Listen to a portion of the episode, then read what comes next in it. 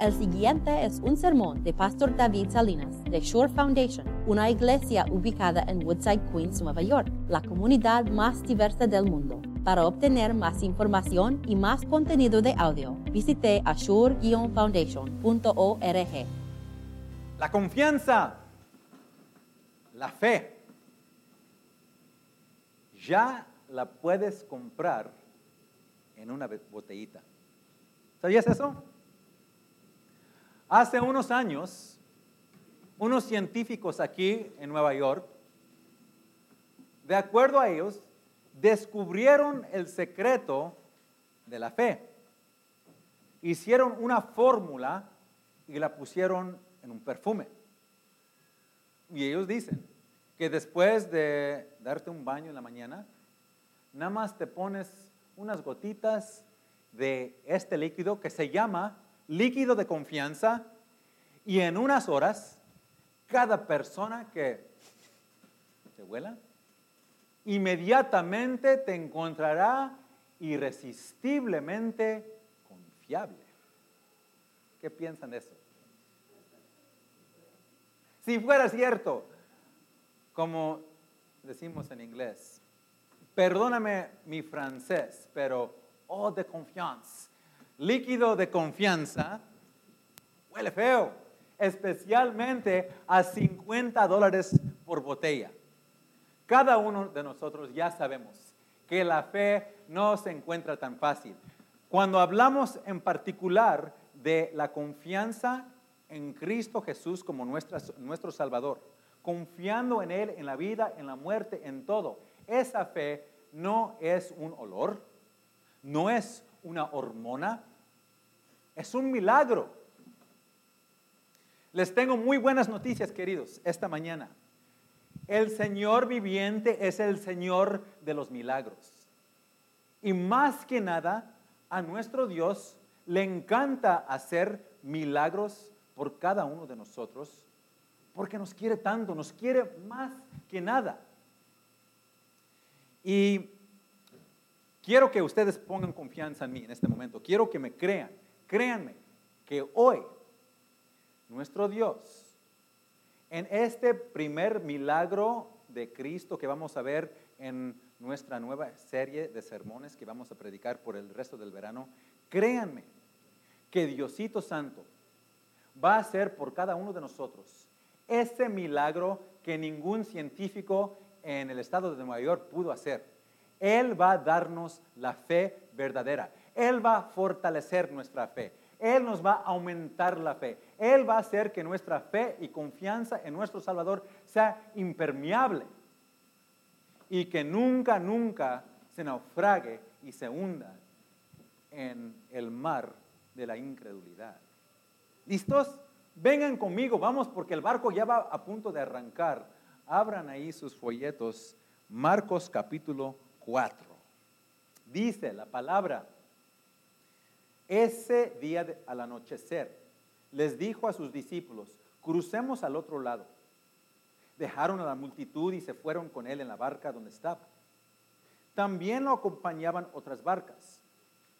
Se desató entonces una fuerte tormenta y las olas azotaban la barca, tanto que ya comenzaba a inundarse. Jesús, mientras tanto, estaba en la popa durmiendo sobre un cabezal. Así que los discípulos le despertaron. Maestro, gritaron, ¿no te importa que nos ahoguemos? Él se levantó, reprendió al viento y ordenó al mar, silencio, cálmate. El viento se calmó y todo quedó completamente tranquilo. ¿Por qué tienen tanto miedo? Dijo a los discípulos. ¿Acaso todavía no tienen fe? Ellos estaban espantados y se decían unos a otros, oye, ¿quién es este que hasta el viento y el mar le obedecen? ¡Wow! Y lo pueden decir al revés, ¡wow! ¿Vieron el milagro, el milagrazo que hizo Jesús? ¿Sí? pero ni estoy hablando todavía de cómo silenció la tormenta. Vamos a llegar a ese punto. Yo estoy hablando del milagro que ocurrió el momento que los discípulos pusieron el primer pie en esa barca con Jesús. Quiero que ustedes pongan sus pies en las sandalias de estos discípulos, unos, unas sandalias que por el momento están sequitas, pero no por mucho tiempo. Y quiero que piensen de la tormenta de su razonamiento que está ocurriendo aquí en sus cabezas. Jesús apenas había predicado todo el santo día. Estaba completamente cansado, agotado, lo cual vamos a verlo cuando él está durmiendo en una tormenta que te pones a pensar cómo un hombre puede dormir en una tormenta así. Cansadísimo estaba Jesús. Pero sus discípulos yo pienso que también estaban muy cansados porque estuvieron con él todo el día. Se subieron a esta barca. Quiero contarles algo de una barca en el día de Jesús. En el 1986 descubrieron una barca y determinaron que el tiempo de esta barca era más o menos del tiempo cuando existía Jesús. La barca medía 26 pies, cual es como de esta pared hasta la mitad de la iglesia y como 7 pies aquí de ancho. Entonces, aquí de Silvana, aquí para adelante. Eso era todo. La barca, ustedes son esos discípulos y ya no más. Una barca pequeñita, ¿ok? Vamos a hacer matemáticas. Discípulos cansados, barca pequeñita, ¿sí? Y luego viene lo que los discípulos bien sabían podría pasar en ese mar, ese lago de Galilea. Ellos reconocían que el lago de Galilea es como el medio oeste de este país, como por los estados de Wisconsin, de Minnesota, ahí de Kansas. Es un estado a donde el viento frío y seco de Canadá baja y choca con el viento caliente y húmedo del Golfo de México y ahí arrancan unos tornados. Se llama ahí el Valle de los Tornados. ¿Sí? Galilea era así y estos discípulos reconocían que el viento frío y seco de los montes ahí de Golán bajaban y chocaban contra el viento ya lleno, húmedo y caliente del mar. Y no, en unos momentitos se arrancaban unas tormentas que despadazaban a los barcos, especialmente en la noche. Van, vamos, vamos a hacer más matemáticas. Barco pequeñito, discípulos cansadísimos y una probabilidad muy alta que una tormenta iba a arrancar que los ponían a, peligro. Y Jesús les dice, vamos al otro lado en la noche. Y los discípulos no ponen ninguna sola pretexto, no, no, van a, no, no niegan. Ok, Jesús, porque tú lo dices, nos vamos a subir al barco. ¿Ven el milagro de fe que Jesús ya está produciendo en el corazón de estos hombres? Porque le tienen confianza a Él y a su palabra. Su palabra es más cierta que lo que ellos pueden reconocer lógicamente en su cerebro. Y ese mismo milagro, les digo, que Cristo ha hecho y está haciendo por nosotros en este mismo momentito. Porque piénsalo bien, Jesús te ha dicho a ti, ven conmigo aquí en este barco y vamos a navegar la vida, la jornada de la vida, a llegar al otro lado. Pero tu razonamiento ya empieza a correr con esas nubes y esa tormenta ya saben cómo les ha ido en el pasado y, quizás su razonamiento piensan, pero, pero qué bueno me ha sucedido por estar en este barco. Porque muchas veces la vida no cambia. Es difícil. He venido a la iglesia, he escuchado la palabra, he orado al Señor y todavía sigue lo mismo. Y ahí está la tormenta del razonamiento, el viento soplando en tu cabeza. en tu corazón. Pero sin embargo, aquí estás. Sin embargo, aquí estás en el barco. ¿Tú sabes lo que se le llama aquí, a donde están sentados? Se llama la nave. Porque estamos con Cristo en el barco, a pesar de las penas de la vida. ¡Wow! Un milagro. Pero yo también digo esto. Cristo está con nosotros en el barco, tal como Cristo estaba con esos discípulos. Y qué bueno que Cristo está en el barco, porque vamos a ver lo que pasa. De repente, lo que los discípulos están, pero, oh Señor, que no venga una tormenta, por favor, por favor, precisamente lo que están temiendo en el corazón ocurre. Y sí, el viento frío de los montes baja y choca contra el viento húmedo y caliente del lago y se despierta una tormenta sobre Galilea, pero de las meras tormentas.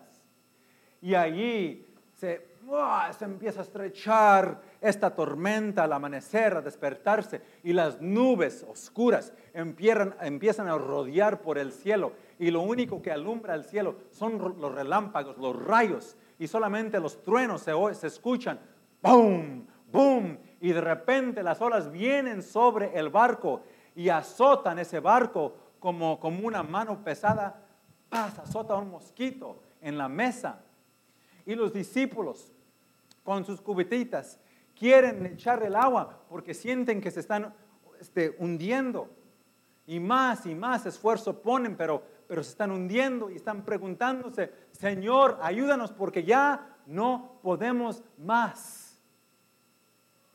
Y cada uno de nosotros hemos estado en esas duras penas, ¿a poco no? ¿A poco no?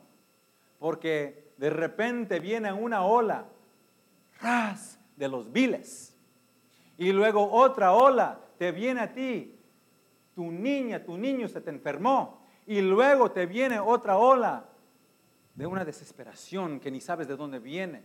Y problemas que anticipabas te vienen. Y luego aún sorpresas que nunca te esperabas. Te llegan. Y todo se te montona al mismo tiempo. Y estás tratando con tu cubetita de sacar el agua lo más posible que puedes, pero luego llega ese momento de desesperación, ya no puedo más. ¿Sabes lo que yo deseo en este momento? Mi gran deseo es que que esos científicos sí hubieran inventado esa agua de confianza y que tuviera en mi mano ese perfume y precisamente en ese momento cuando necesito más la fe, que nada más con un poquito de ese perfume ya pudiera yo tener una confianza en el Señor. Porque en una tormenta no solo se va al mar, esos ídolos de, confianza en sí mismo, ¿no? como esos discípulos que estaban confiando en sí mismo por un tiempo hasta que ya llegaron al momento de desesperación. Pero también, ¿sabes lo que también se, se vuela sobre el barco al mar? Las promesas de Cristo, siquiera de tu mente lógica. Mira, Cristo les había dicho a sus discípulos, esta es la, promesa, vamos al otro lado del lago. Y eso implicaba que iban a llegar al otro lado. Eso era la promesa. Cristo les había dicho, prometido a estos hombres, ustedes serán pescadores de hombres. Cristo también tenía una misión que cumplir en Jerusalén. Si todo eso fuera cierto, y sí fue cierto, era absolutamente imposible que estos hombres murieran en el, en el barco ese día porque todavía se tenía que cumplir todo lo que Jesús había prometido. Pero estas promesas no estaban en mente. Lo único que tenían en mente eran, mira el agua que se está llenando el barco, mira cómo nos estamos hundiendo. Y precisamente en ese momento fueron, hicieron lo que intuitivamente, como instinto, la fe hace cuando se pone en esas duras penas, pero corre a Jesús, llega a Jesús y ¿qué es lo que pasa? Está dormido. Precisamente cuando estos hombres más necesitan a su Dios, Él está dormido.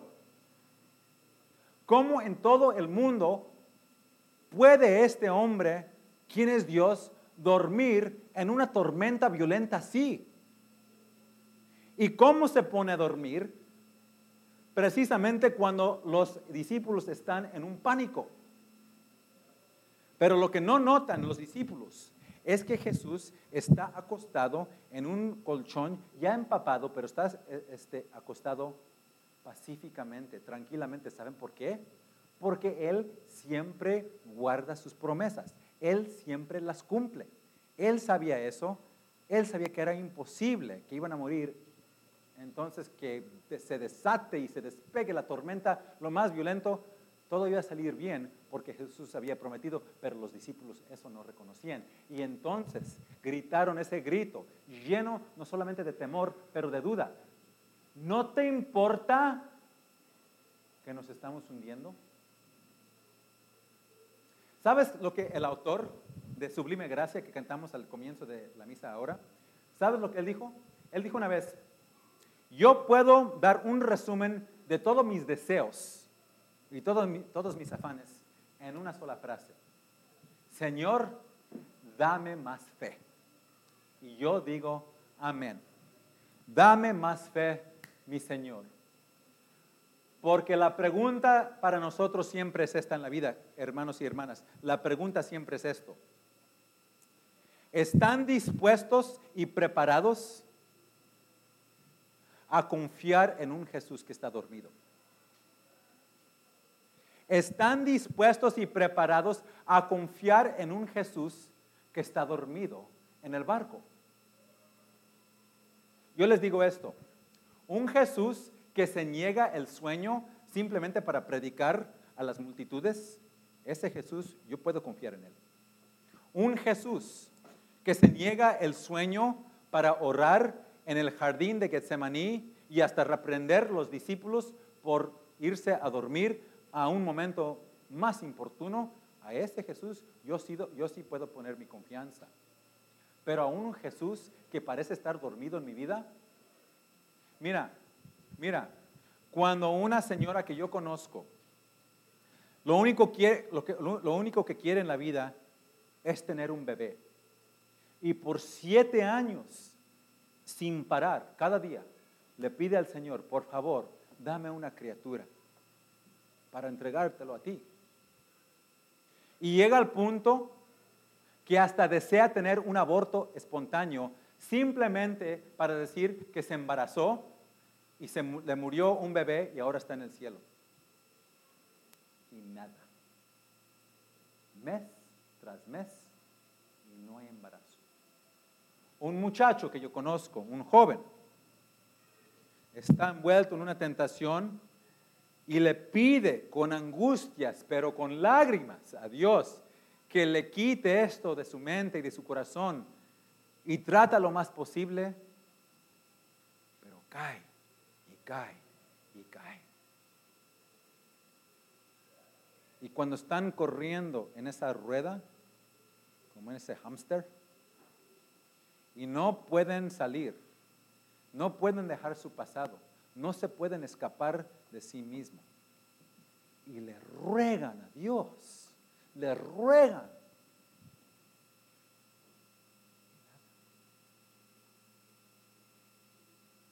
Y mi corazón Pero Señor, despiértate por favor. ¿Qué te pasa? ¿No te importa que me estoy ahogando?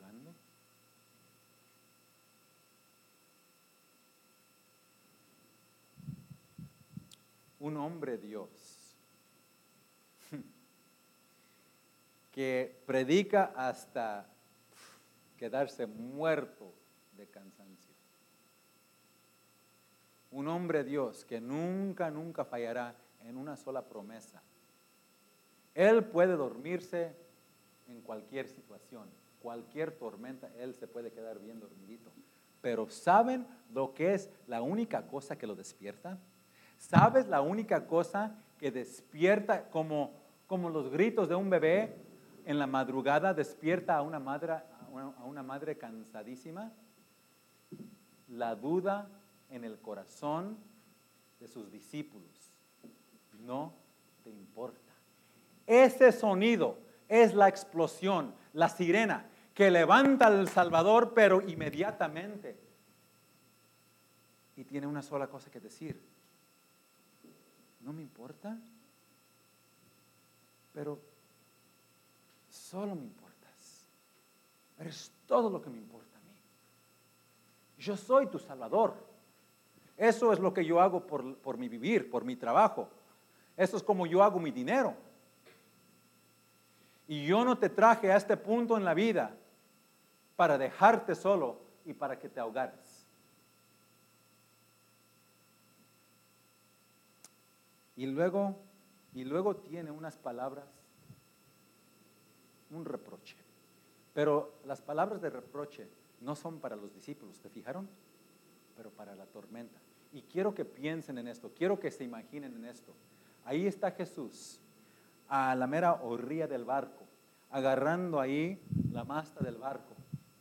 Imagínate, el viento le sopla y le pega todo su, su bata y se le ven los músculos de un carpintero y su pelo, su cabello está flotando ahí en el viento como una capa, como si fuera el Superman.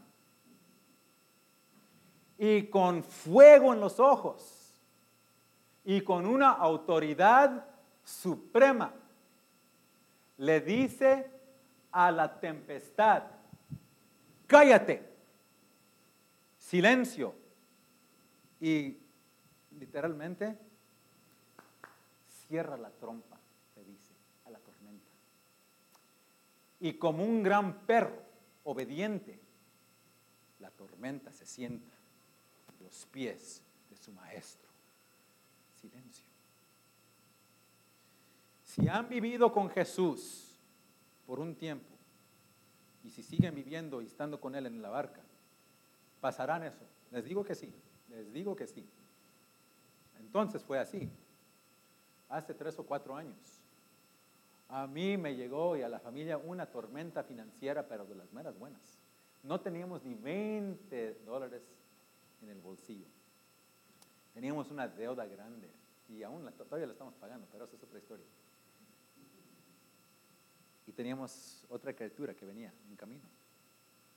Y tú sabes ese momento cuando tu fe está luchando contra el temor y parece que el temor ha venido atrás de tu fe, ha sentado así con los brazos y la va a agarrar y levantar y tirar tu fe sobre, sobre el barco.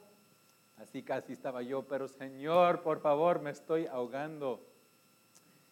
De repente me llegó un texto de la primera señora, una, linda señora, quien fue la, primera que llevé por la instrucción de adultos y se, hizo miembro aquí de la iglesia, de la iglesia allá en California.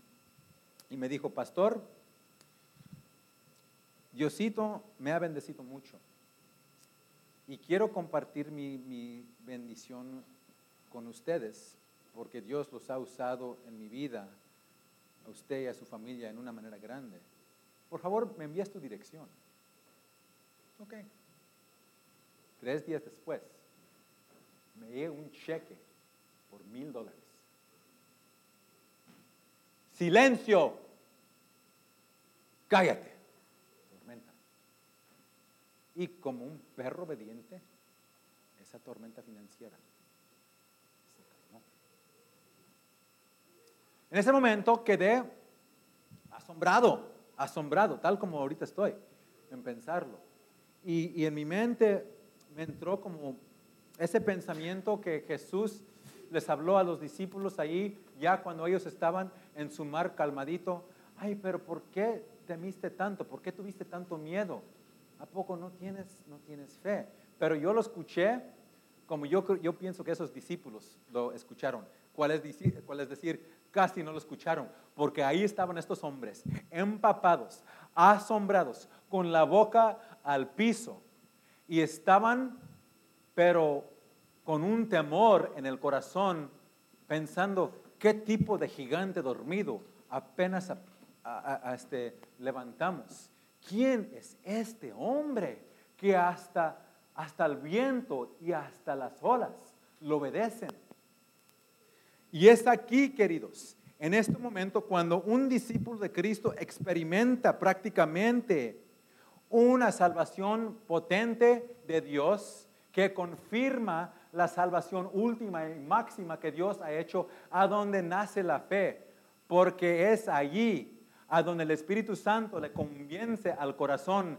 Tienen que confiar en este hombre, tienen que confiar en este hombre porque este hombre es su Dios y su Salvador. Y eso es cierto para cada uno de nosotros, queridos. Si Jesús te ha quitado una tormenta o no de la vida, de esto sí es cierto. Te ha silenciado la tormenta último. Has experimentado la salvación más milagrosa y grande que hay. Y ahí lo pueden ver. ¿Sabes a dónde lo ven? A donde Jesús está empapado y escurriendo de sudor y de sangre en la cruz. Y ola tras ola tras ola del juicio de Dios Padre le está azotando el cuerpo santo y él como una esponja está absorbiendo cada pena, cada juicio, para que ninguna, ningún cachito aquí, ningún pedacito del infierno nos llegue a nosotros. Y tres días después, cuando Él está parado enfrente de sus discípulos, vivo, en eso el Espíritu Santo nos ha convencido. Tienen que confiar en este hombre, porque aquí está su Salvador y su Dios.